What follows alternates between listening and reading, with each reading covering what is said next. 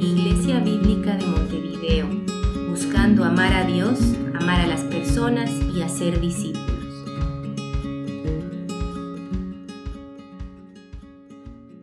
Muy buenos días a todos, lindo verlos un domingo más. Y quería invitarles si tienen sus Biblias que puedan abrirlas en Efesios 6 y vamos a continuar nuestro estudio de este libro. Las últimas semanas hemos estado eh, tomando un tiempo para mirar cada pieza de la armadura de Dios por separado, para poder entender un poco mejor los recursos que Dios nos ha dado para, para poder estar firmes y para poder resistir eh, los, los, ataques del enemigo y para estar firmes en esta batalla espiritual en la, la que nos encontramos. Entonces, hoy vamos a hablar sobre la cuarta pieza de esta armadura que, se encuentra en Efesios 6, 16.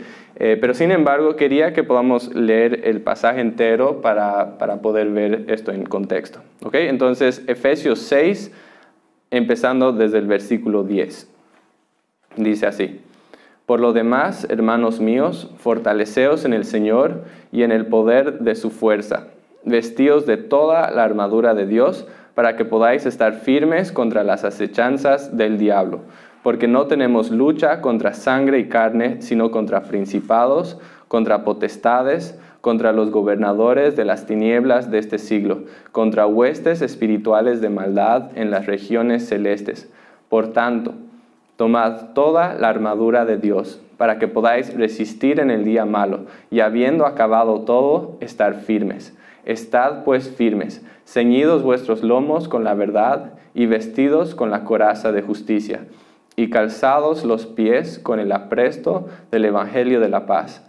Sobre todo, tomad el escudo de la fe con que podáis apagar los dardos de fuego del maligno, y tomad el yelmo de la salvación y la espada del Espíritu, que es la palabra de Dios, orando, con todo, orando en todo tiempo con toda oración y súplica en el Espíritu, y velando en ello con toda perseverancia y súplica por todos los santos y hoy nos vamos a enfocar en el versículo 16 que dice, sobre todo tomad el escudo de la fe con que podáis apagar los dardos de fuego del maligno.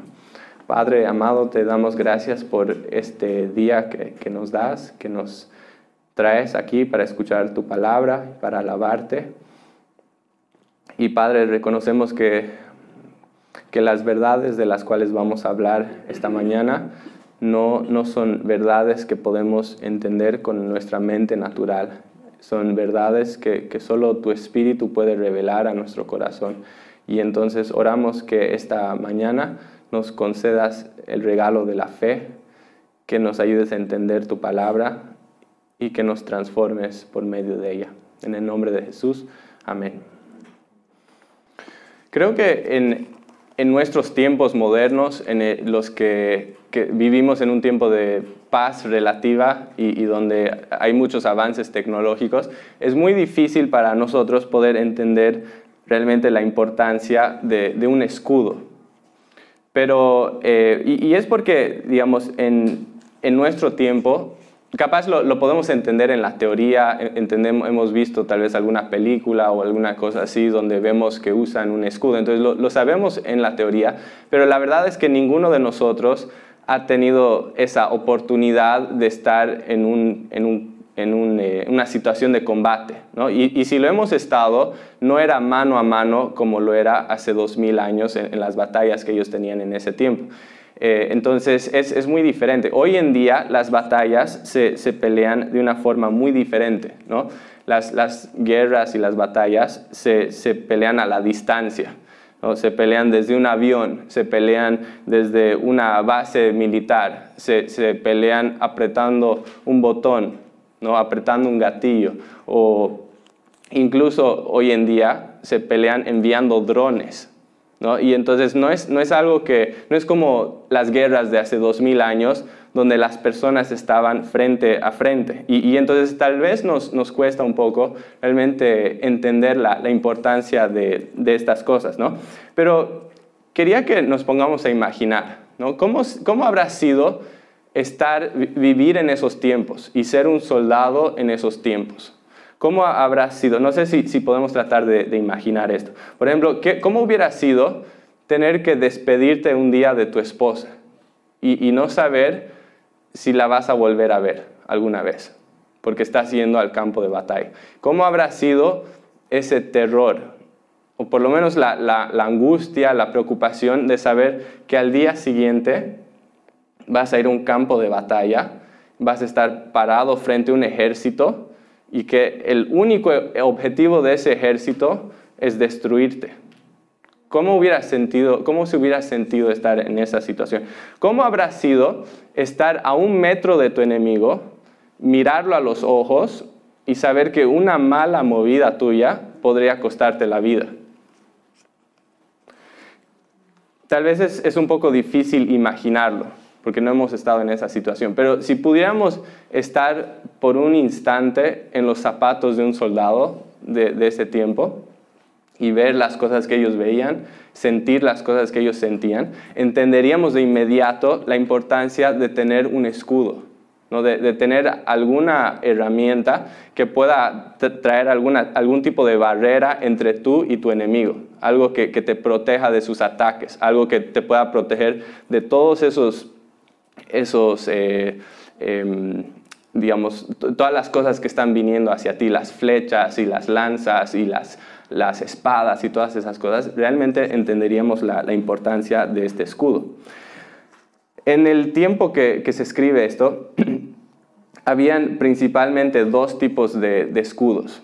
el primer tipo de escudo era un escudo muy pequeño y redondo, y, era el tipo de escudo que se usaba para el combate uno a uno. Y es, es como los escudos que usaban los gladiadores cuando peleaban uno a uno en, un coliseo. O para ponerlo en, términos más modernos, eran similar al escudo del Capitán América, ¿no? esos escudos redondos que parece casi como un frisbee.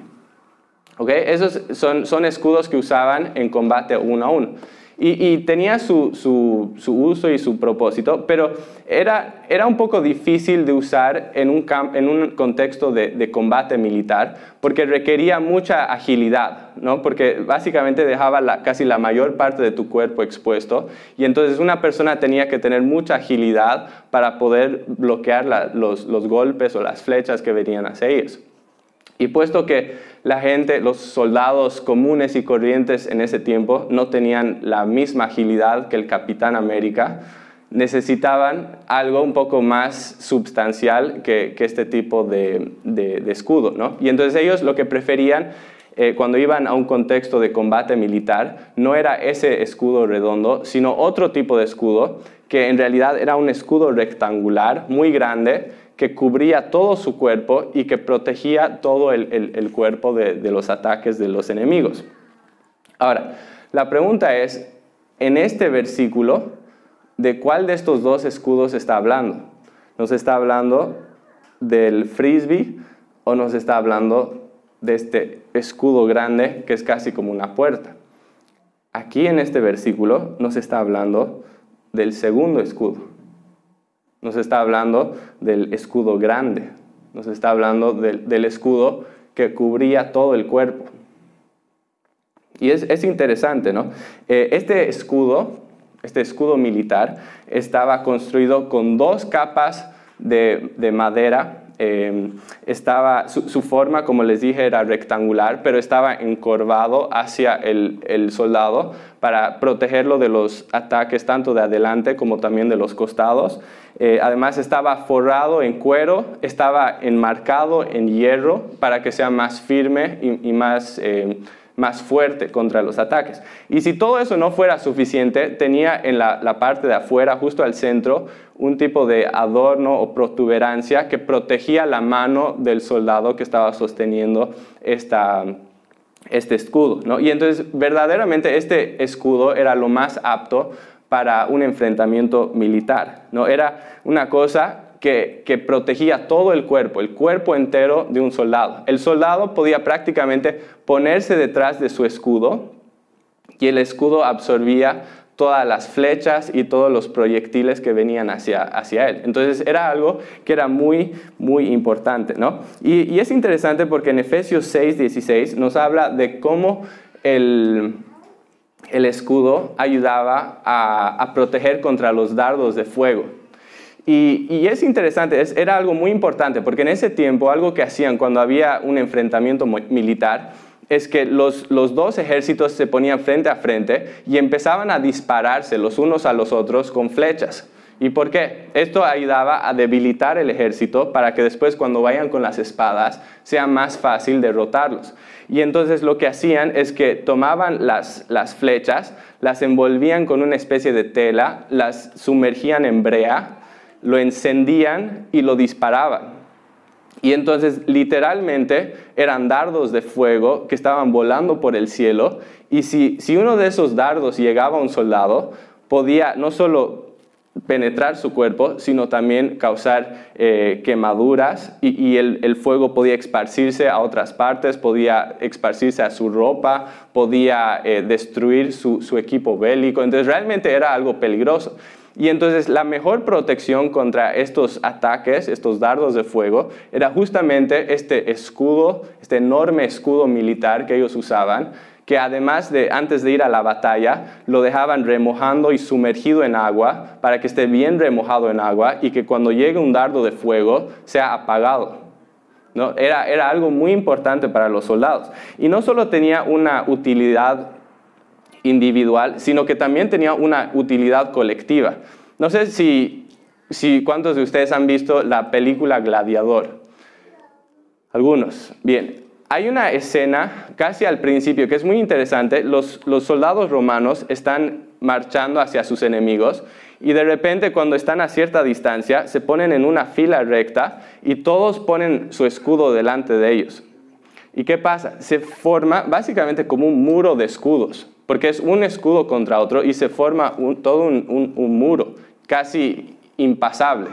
Y lo que es interesante en esa escena es que justo después de eso, los soldados que están detrás de ellos levantan sus escudos sobre las cabezas de los que están adelante y forman como, como una especie de techo. Entonces eh, las flechas están volando por todos lados, pero ellos están protegidos tanto del frente como de arriba.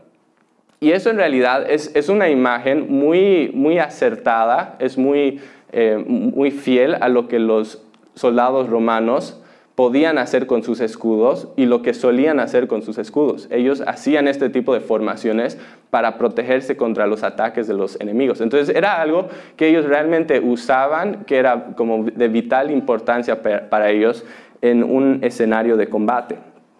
Ahora, llevando esto al ámbito espiritual, porque Pablo está hablando de todo esto para explicar realidades espirituales.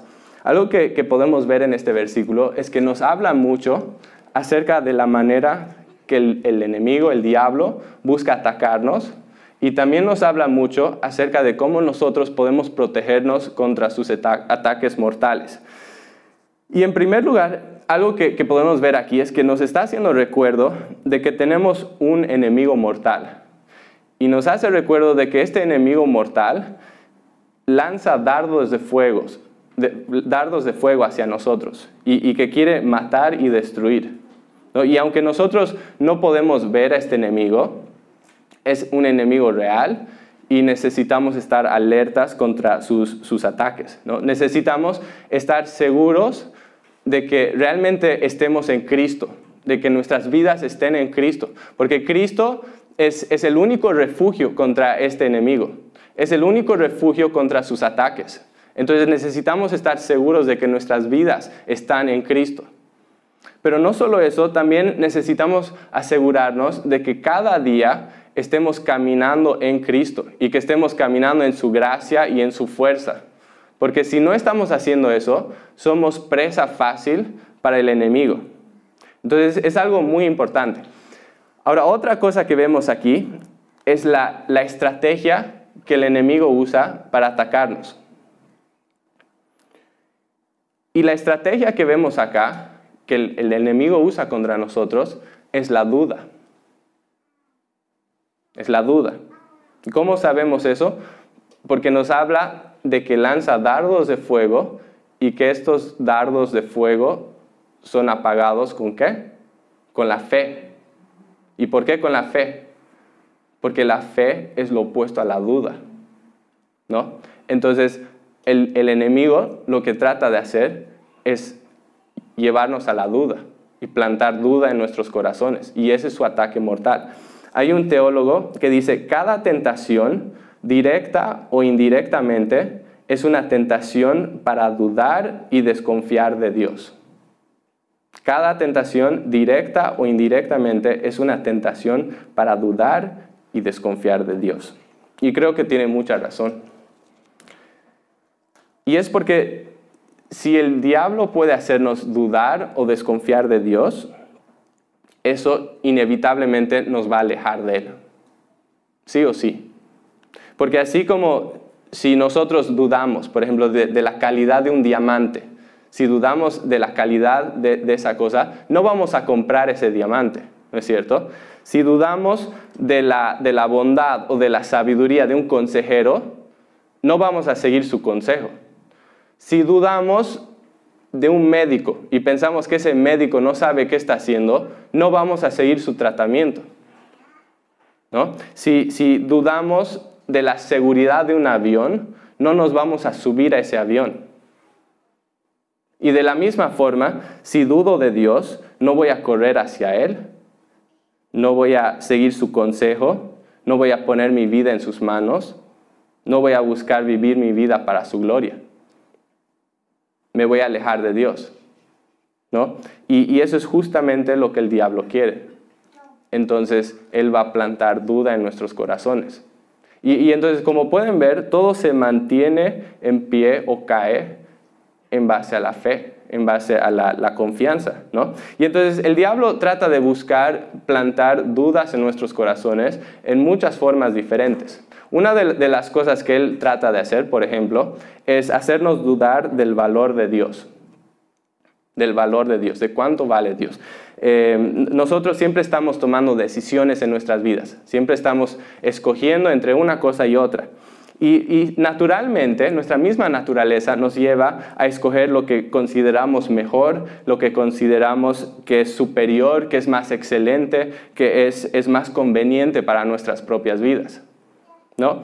Y, obviamente la, Biblia nos habla de que no hay nada más grande, más bueno, más superior a Dios. Pero ¿qué hace el enemigo? El enemigo quiere hacernos dudar de eso, ¿no? nos, quiere hacer pensar que hay algo mejor que Dios, que hay algo que nos va a hacer más feliz que Dios, que hay algo que nos va a traer más emoción, algo que va a traer más satisfacción, algo que va a traer más placer. Y entonces lo que el enemigo busca hacer es elevar el valor de otras cosas y minimizar el valor de Dios. ¿No? Es, lo que siempre está buscando hacer. Y vemos esto, por ejemplo, en la vida de Saúl. No sé si se acuerdan en, Esaú, perdón, en Génesis está la historia de Esaú. Y es muy interesante porque Esaú era el primogénito. Él era el que tenía que heredar las bendiciones espirituales que habían sido prometidas a Abraham. Era un tremendo privilegio. Pero un día Esaú llega del campo, está hambriento, ¿y qué pasa? Su hermano Jacob le ofrece un plato de lentejas y le dice, te doy este plato de lentejas por el derecho a ser heredero de esas bendiciones espirituales. ¿Y qué hace Esaú? Intercambia esa, esa, cosa tan preciosa, su primogenitura, lo intercambia por un plato de lentejas. Es tremendo. Si, ponemos estas dos cosas en la balanza, no hay comparación. No, no puedes ni siquiera empezar a comparar las bendiciones espirituales, el, el derecho de participar, de ser parte de este plan de redención de Dios para el mundo. No puedes comparar eso con un plato de lentejas, un triste plato de lentejas. Y sin embargo, Esaú llega y está tan enseguecido por sus propios deseos carnales, está tan enseguecido por, lo que él quiere en ese momento, que, que intercambia algo tan precioso por algo tan insignificante. Es tremendo. Pero esto es exactamente lo que puede pasar en nuestras vidas también. ¿No es cierto? Siempre está este, esta tentación. El, el enemigo siempre va a venir a nosotros con platos y te dice, bueno, yo te doy esta cosa, esto es mejor que Dios. ¿No? Placer material. Te dice, toma placer sexual. Te dice, toma esto, reconocimiento, fama, Te dice, te doy comodidad, te doy lo que tú quieras. Yo te voy a dar algo mejor que Dios. Yo te ofrezco algo mejor que Dios. Y entonces pone delante de estas cosas y nos dice, toma esto, esto es mejor que Dios. Y esto nos lleva a dudar del mismo valor de Dios. Si Dios realmente vale más que esa cosa que Él nos está ofreciendo. Si, Dios realmente me puede dar algo mejor que, que eso. Y tenemos que tener mucho cuidado con ser arrastrados por este tipo de mentiras.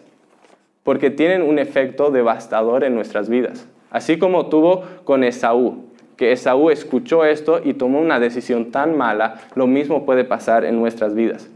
Pero el diablo no solo busca hacernos dudar del valor de Dios, también hace, nos, nos quiere hacer dudar de otras cosas, ¿no? Por ejemplo, del amor de Dios. Quiere que dudes de su amor, quiere que dudes de su sabiduría, quiere que dudes de su poder, de su carácter, de su fidelidad, incluso de su misma existencia. Y, va a continuar plantando esas dudas, no se va a dar por vencido. Y por eso tenemos que tener tanto cuidado, porque realmente es algo devastador. Ahora, la pregunta es, ¿cómo nos protegemos contra estos ataques? Y quisiera que leamos nuevamente el versículo 16. Dice, sobre todo, tomad el escudo de la fe con que podáis apagar los dardos de fuego del maligno. Hay dos palabras en este versículo que quisiera enfatizar porque podríamos pasarlos por alto muy fácilmente. La primera palabra es todos. Este versículo no dice que tomes el escudo de la fe para que puedas protegerte de algunos de los dardos de fuego del maligno. ¿Qué dice? Para que puedas protegerte de todos, ¿no? Y entonces nos está mostrando que esto es, una protección total, y eso es muy importante. La segunda palabra muy importante que podríamos pasar por alto es la palabra podáis. Y esta palabra es importante porque nos muestra habilidad, nos muestra capacidad, poder, ¿no? Y, es importante porque nos está mostrando que si nosotros usamos los recursos que Dios nos ha dado, la victoria es posible. Y eso es un, detalle muy, pero muy importante. Porque no sé si les ha pasado a ustedes que alguna vez hay, ciertas tentaciones en la vida, tal vez ciertas luchas, tal vez ciertas cosas con las que has estado lidiando toda tu vida y sientes que, no puedes encontrar victoria sobre eso. Y entonces muchas veces lo que sucede es que llegamos a un punto donde decimos, no es posible, no se puede. Entonces dejamos de intentar, ni siquiera lo intentamos ya. Por eso es tan importante lo que dice acá, que nos dice que la victoria es posible y por lo tanto no debemos darnos por vencidos. Ahora miremos cuál es la estrategia para encontrar la victoria. Nos dice el versículo 16, sobre todo tomad el escudo de la fe con que podáis apagar los dardos de fuego del maligno. ¿Cuál es la estrategia para vencer estos ataques? Es la fe. ¿no? Es la confianza, es creer en Dios. Es realmente creer quién Dios dice que es. Es creer en, su amor, es creer en su bondad, es creer en su valor, es creer que Él es sabio, que Él es poderoso, es creer que Él es santo, que Él es fiel, que es verdadero, que todo lo que la Biblia dice acerca de Él es verdad. ¿no? Y, y no solo creer esto, sino realmente confiar esto descansar todo el peso de mi vida sobre estas verdades.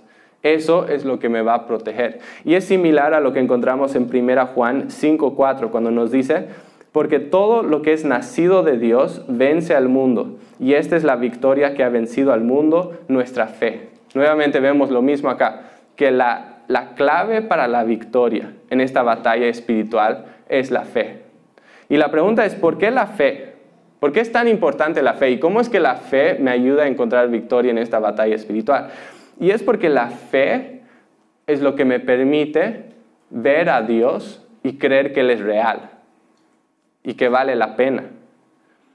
La fe es lo que me permite ver a Dios como esa perla o ese diamante de gran precio y decir, es tan precioso que vale dar toda mi vida por Él. La fe es lo que me permite creer que Él es un buen consejero que es un consejero confiable, que sabe lo que está diciendo, y realmente decir, yo necesito seguir su consejo. La fe es lo que me permite decir, Él es un buen médico y yo necesito seguir su tratamiento. La fe es lo que me permite ver a Dios como un avión seguro y decir, yo me voy a subir aquí. ¿Por qué? Porque si me subo aquí, sé que esto me va a sostener y que si, si pongo mi vida en este avión, mi vida va a estar en buenas manos. Y la fe es lo que me permite hacer eso y mucho más. La fe es lo que me permite amar a Dios verdaderamente, es lo que me permite eh, realmente valorar a Dios, realmente vivir para Él y no para los placeres de este mundo. Entonces, nuevamente vemos que todo se mantiene en fe, o, perdón, todo se mantiene en pie o cae en base a la fe, en base a qué es lo que creo de Dios. Y entonces la pregunta para nosotros esta mañana es, ¿cómo está tu fe? ¿Cómo está tu, tu confianza en el Señor? ¿Estás creyendo a Dios? ¿Estás confiando en Dios? Realmente estás viendo que esta fe en Cristo está transformando tu vida, está transformando tus decisiones. Estás viendo que esta fe te lleva a, correr hacia, hacia Cristo, a rechazar cosas que te alejan de Él. Estás viendo que, que esta fe te sostiene cada día de tu vida. Y, y tal vez algunos de ustedes pueden decir, sí, yo realmente estoy firme en la fe. Y si ese es tu caso, te digo que sigas caminando por fe. Es muy bueno eso.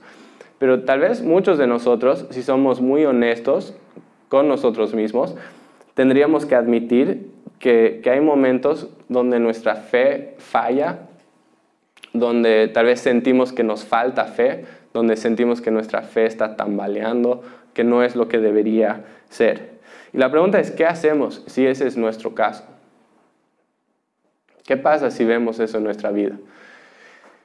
Y, si, vemos eso en nuestra vida, lo, primero que necesitamos hacer es ir a la palabra. Porque si se acuerdan, en Romanos 10 dice lo siguiente, dice que la fe es por el oír y el oír por la palabra de Dios.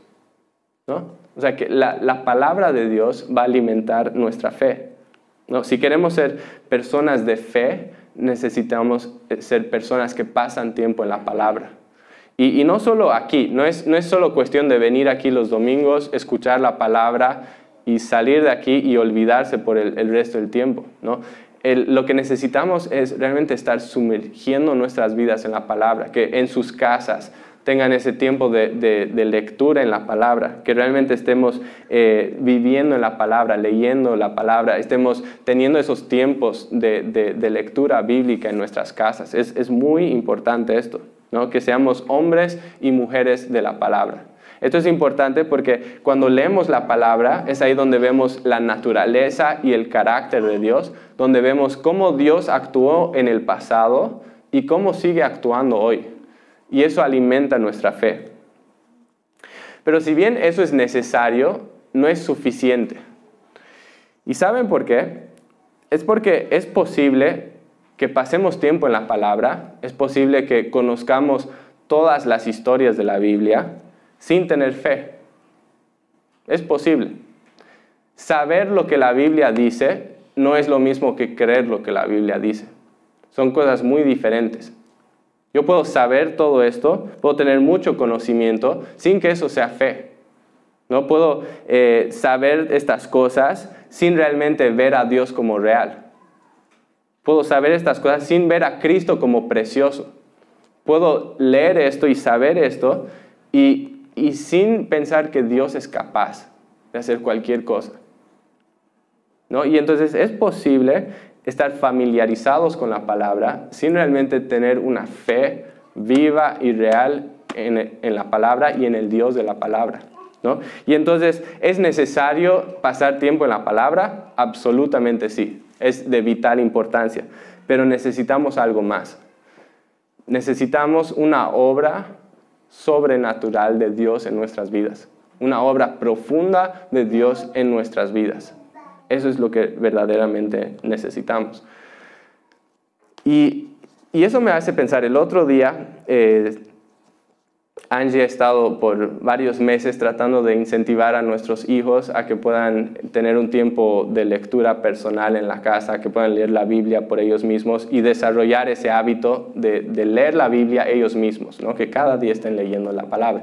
Entonces consiguió un, como un plan de lectura bíblica y lo que les decía es que al final, finalizar su lectura bíblica, que hagan un dibujo de, de lo que habían entendido, como para que quede más claro. ¿no? Y, entonces hace unas semanas tocó leer Efesios 6 y nuestro hijo Zach de 6 años hizo un dibujo y lo tengo aquí. ¿Lo ven? ok, esto era Efesios 6, entonces él decidió hacer un dibujo de la, de la armadura de Dios. Y ahí lo pueden ver, es un soldado con toda la armadura de Dios. Y, y fue interesante porque él le estaba explicando a Angie su, su dibujo, ¿no? Entonces le, le, estaba explicando y le dije, y, y mamá, yo quería hacer el, el, escudo que sea muy bonito, que sea muy brillante, que, que se vea muy lindo, y es porque es el escudo de la fe, y la fe es un regalo de Dios. Y como la, la fe viene de Dios, tiene que ser muy especial. Entonces hizo este, este dibujo para representar lo que, lo que había entendido. Y fue interesante para mí, ¿no? Pensar que un niño tan, tan pequeño pueda, pueda hacer ese tipo de, conexiones, ¿no? De decir que la fe es un regalo de Dios. ¿no? Y, y, por eso es, es, algo tan precioso que, que Angie y a mí nos gusta mucho leer la Biblia con nuestros hijos, justamente porque muchas veces nuestros hijos, aunque son tan pequeños, ven cosas y, nosotros aprendemos de ellos, ¿no? Y, lo que Zach dijo este día era, era muy cierto, ¿no? Que la fe es un regalo. Si, recuerdan cuando estábamos en, en Efesios 2, habla de que la fe no es de nosotros, es un don de Dios, es un regalo de Dios. La fe viene de Dios. Y es muy importante entender eso. Muy importante. ¿Y por qué? Porque significa que si yo no tengo fe, o si me falta la fe, o si siento que mi fe no, no está firme, que está tambaleando, no debería ir a mí mismo para buscar más fe. No debería tratar de producir fe en mis, propias, en mis propios esfuerzos. No debería buscar dentro de mí para encontrar más fe. Porque la fe no viene de mí. La fe viene de Dios. Y entonces lo que necesitamos hacer es buscar a Dios y pedir a Dios que nos dé esa fe. Eso es lo que necesitamos hacer, porque Dios es un padre bueno y le gusta dar buenos regalos a sus hijos. Y es lo que encontramos en Mateo 7. Jesús dice, pues si vosotros, siendo malos, sabéis dar buenos, buenas dádivas a sus hijos, ¿cuánto más vuestro Padre que está en los cielos dará buenas cosas a los que le pidan. Y la fe es uno de esos buenos regalos que a Dios le encanta dar a sus hijos. Y por lo tanto, como dice este mismo pasaje, debemos seguir pidiendo hasta recibir, seguir buscando hasta encontrar, seguir llamando a la puerta con persistencia hasta que la puerta se abra. Eso es lo que necesitamos hacer.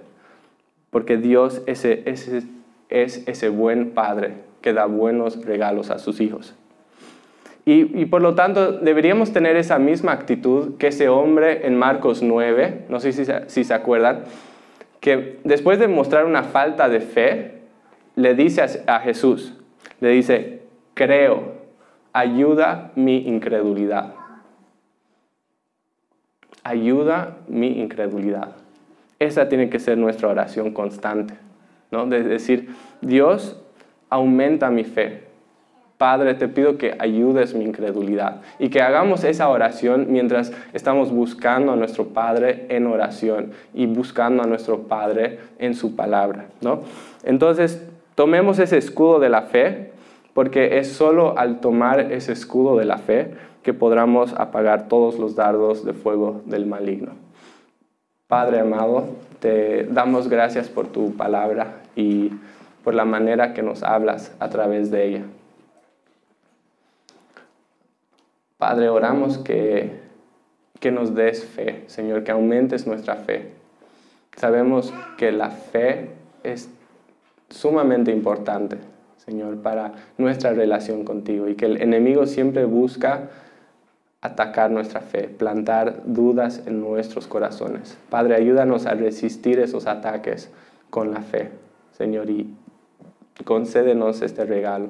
Padre, oro si, si hay alguien aquí esta mañana que aún no te conoce, que tú le des el regalo de la fe, Señor, que él pueda clamar a ti por fe.